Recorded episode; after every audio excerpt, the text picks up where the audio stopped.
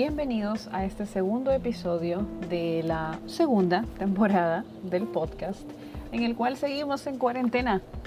Es el día 13, décimo tercero, 13th en English, si quieren. Eh, llevo días subiendo material en inglés eh, para que las personas que estén en casa puedan practicar o aprender un poco de inglés en Instagram. Además que me relaja y me permite utilizar los disfraces que tengo en casa. Tengo varios disfraces. Los he utilizado en los salones, han sido regalos de distinta índole y me divierte mucho. Así que eso es lo que hago.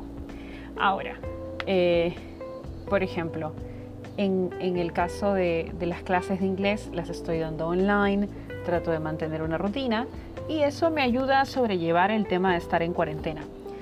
Así que el día de hoy quería darles algunos tips o algunas recomendaciones que funcionan para mí para sobrellevar la cuarentena.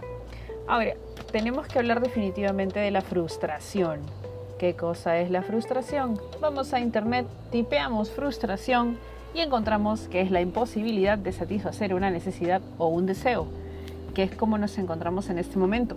Muchos de nosotros queremos volver a nuestra rutina, queremos salir, queremos ver a alguien, queremos cumplir con nuestros trabajos, queremos simplemente tener la posibilidad de salir, correr, viajar, tomar algo o tener nuestra rutina como la teníamos antes de que iniciara la cuarentena. Ahora, estamos en casa por una razón seria, que es controlar esta pandemia. Por lo tanto, debemos seguir los lineamientos de las autoridades.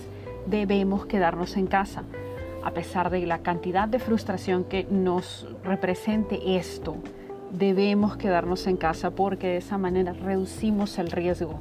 Aún así exista la menor excepción como no, pobrecito, tiene que salir, no.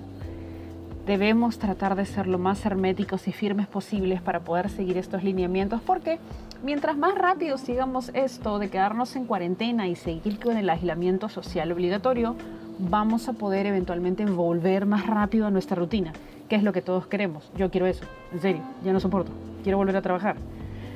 Entonces, ¿cómo lidio yo con la frustración? Ojo, y hago el disclaimer que siempre hago, yo no soy doctora, psicóloga ni ningún tipo de especialista, solo soy profesora y paciente de distintas cosas, pero quiero decirles qué es lo que ha estado funcionando conmigo. Primero, los primeros días han sido bien complicados por el tema del insomnio. Eh, hemos visto en múltiples ocasiones animales que caen en ansiedad por el encierro. Cuando no sacas a pasear a una mascota, se pone muy ansiosa y puede incluso lastimarse a sí misma. Vemos en los zoológicos cómo los animales están por el peso normal, están bajo el peso normal, no se comportan de la misma manera, están erráticos y ahora estamos viviéndolo en carne propia. Estamos encerrados por una razón, que es esta pandemia y que debemos hacerlo, pero igual sentimos frustración, igual sentimos ansiedad. Entonces, ¿qué hacemos? Ok, lo que yo estoy haciendo en mi caso y la recomendación que me dio un muy querido amigo es tratar de mantener una rutina.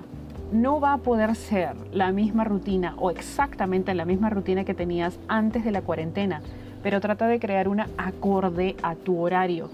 Estás teniendo problemas para dormir y te despiertas a las 11 de la mañana. Ok, tranquilo, no pasa nada. Desayuna, o almuerza, como quieras, y trata de crear aunque sea un par de actividades que repitas diariamente como una rutina. Esto nos da una sensación de estabilidad. Ojo, eh, muchas personas han creado expectativas muy altas respecto a la productividad que debes tener durante cuarentena. Es decir, ahora que estamos en cuarentena voy a pintar un cuadro. Mm, no pasa nada si no lo haces. ¿Ok? Yo soy una de esas personas. Pero no, no pasa nada si simplemente te sientes confundido o frustrado o con miedo. Pedirle a alguien que sea altamente productivo durante esta época es como pedirle a alguien que sea altamente productivo minutos después de haber estado involucrado en un choque o en un accidente de auto o minutos después de haber sido robado. Estamos pasando por un momento traumático, ¿ok?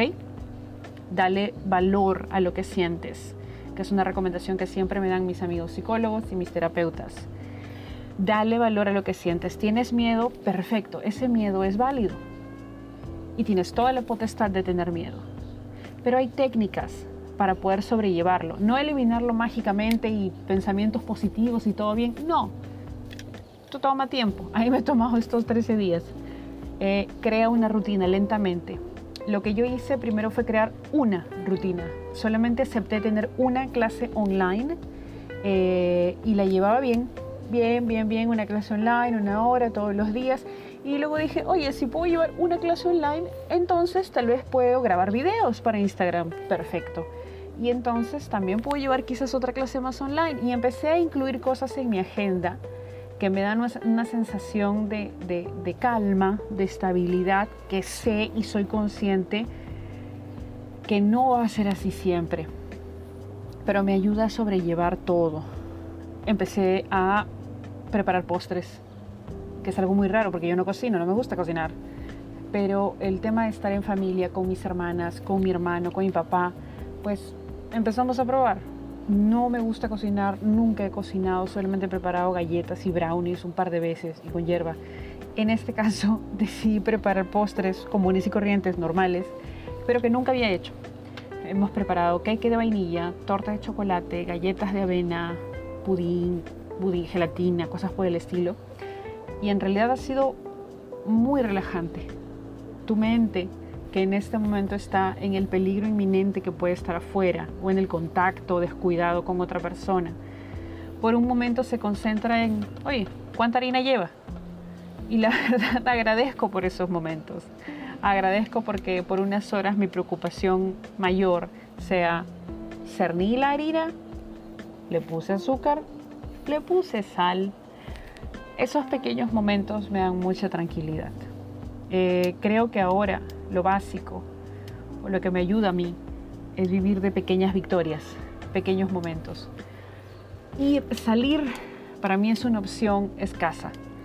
Yo soy paciente de riesgo, tengo una enfermedad rara, eh, por lo tanto no puedo exponerme a salir eh, a lugares muy concurridos, supermercados, eh, y en general esto me, crea ansiedad, así que trato de que si salgo sea solamente pues a las tiendas que están aquí en la cuadra y en las horas en las que hay menos gente.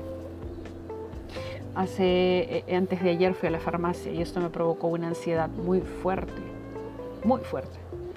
Es normal que sientas eso, y más si eres una persona que es propensa a enfermarse o es considerada paciente de riesgo. No te sientas mal por eso. ¿Cómo lidio yo con esa frustración? Sigo los protocolos de bioseguridad que nos han dado las autoridades. Voy con una mascarilla de N95. Ahora, ¿qué pasa si no tengo una mascarilla? No se asusten ni entren en pánico. También están recomendando otros tipos de mascarillas, hechas de tela, con filtros, hay de distintas maneras.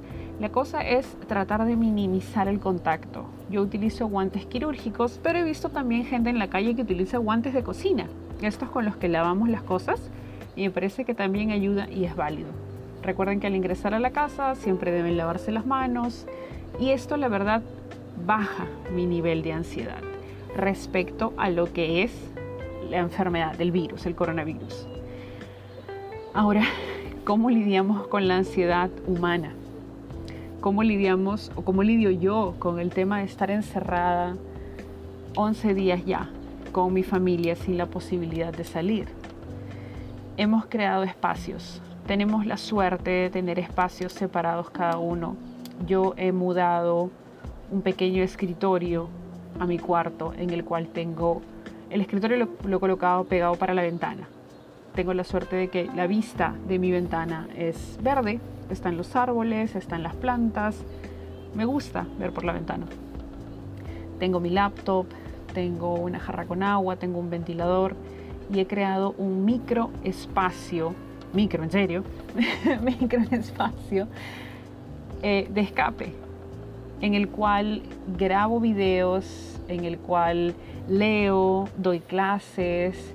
Es un espacio muy pequeño que está prácticamente colindando con mi closet, pero me permite de alguna manera aislarme y recordar que, que esto va a pasar, de la misma manera paso tiempo con mi familia. Tratamos de comer juntos, tratamos de compartir viendo alguna película o estar juntos por algunos momentos. Yo sé que para algunas personas es difícil porque viven en lugares reducidos o, no sé, también existe la posibilidad de que no sean tan unidos con su familia. Pero creo que tener sus propios espacios es lo que a mí me ha ayudado bastante, ojo.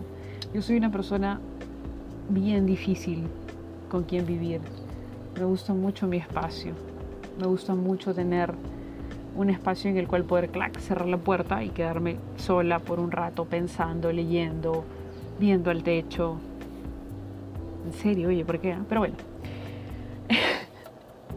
me gusta hacer eso. Así que las cosas para mí que sirven para lidiar con la frustración son eso. Crear un espacio, un escape, el que tú creas. ¿Recuerdas cuando eras pequeño y te molestabas o algo te incomodaba y te encerrabas en algún lado, en un closet?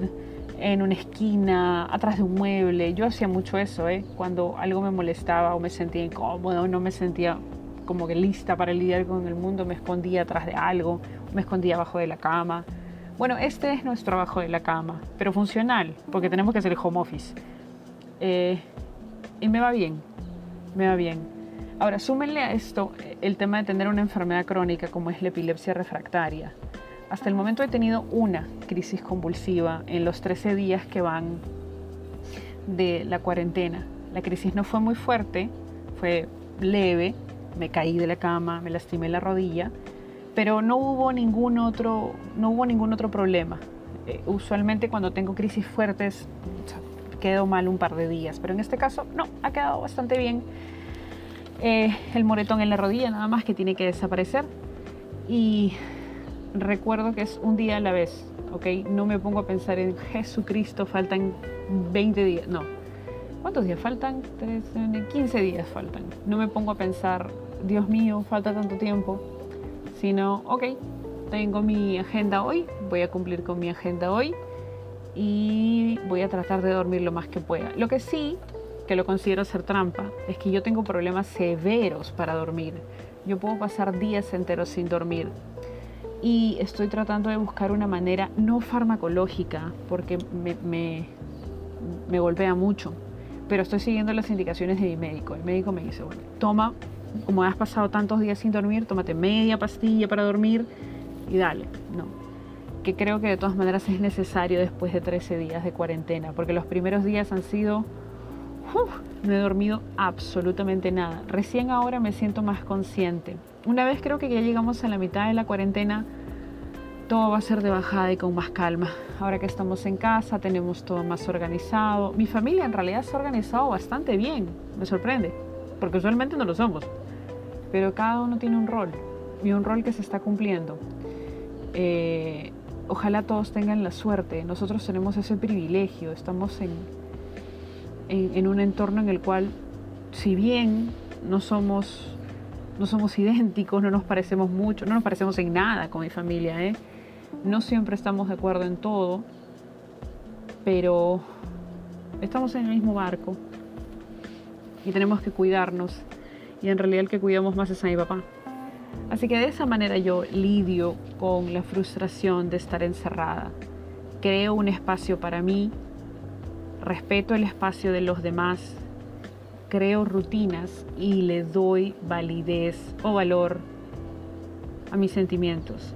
Quiero llorar, ok, perfecto, voy a mi espacio y lloro. Quiero reír, perfecto. Quiero compartir mi alegría, voy y la comparto.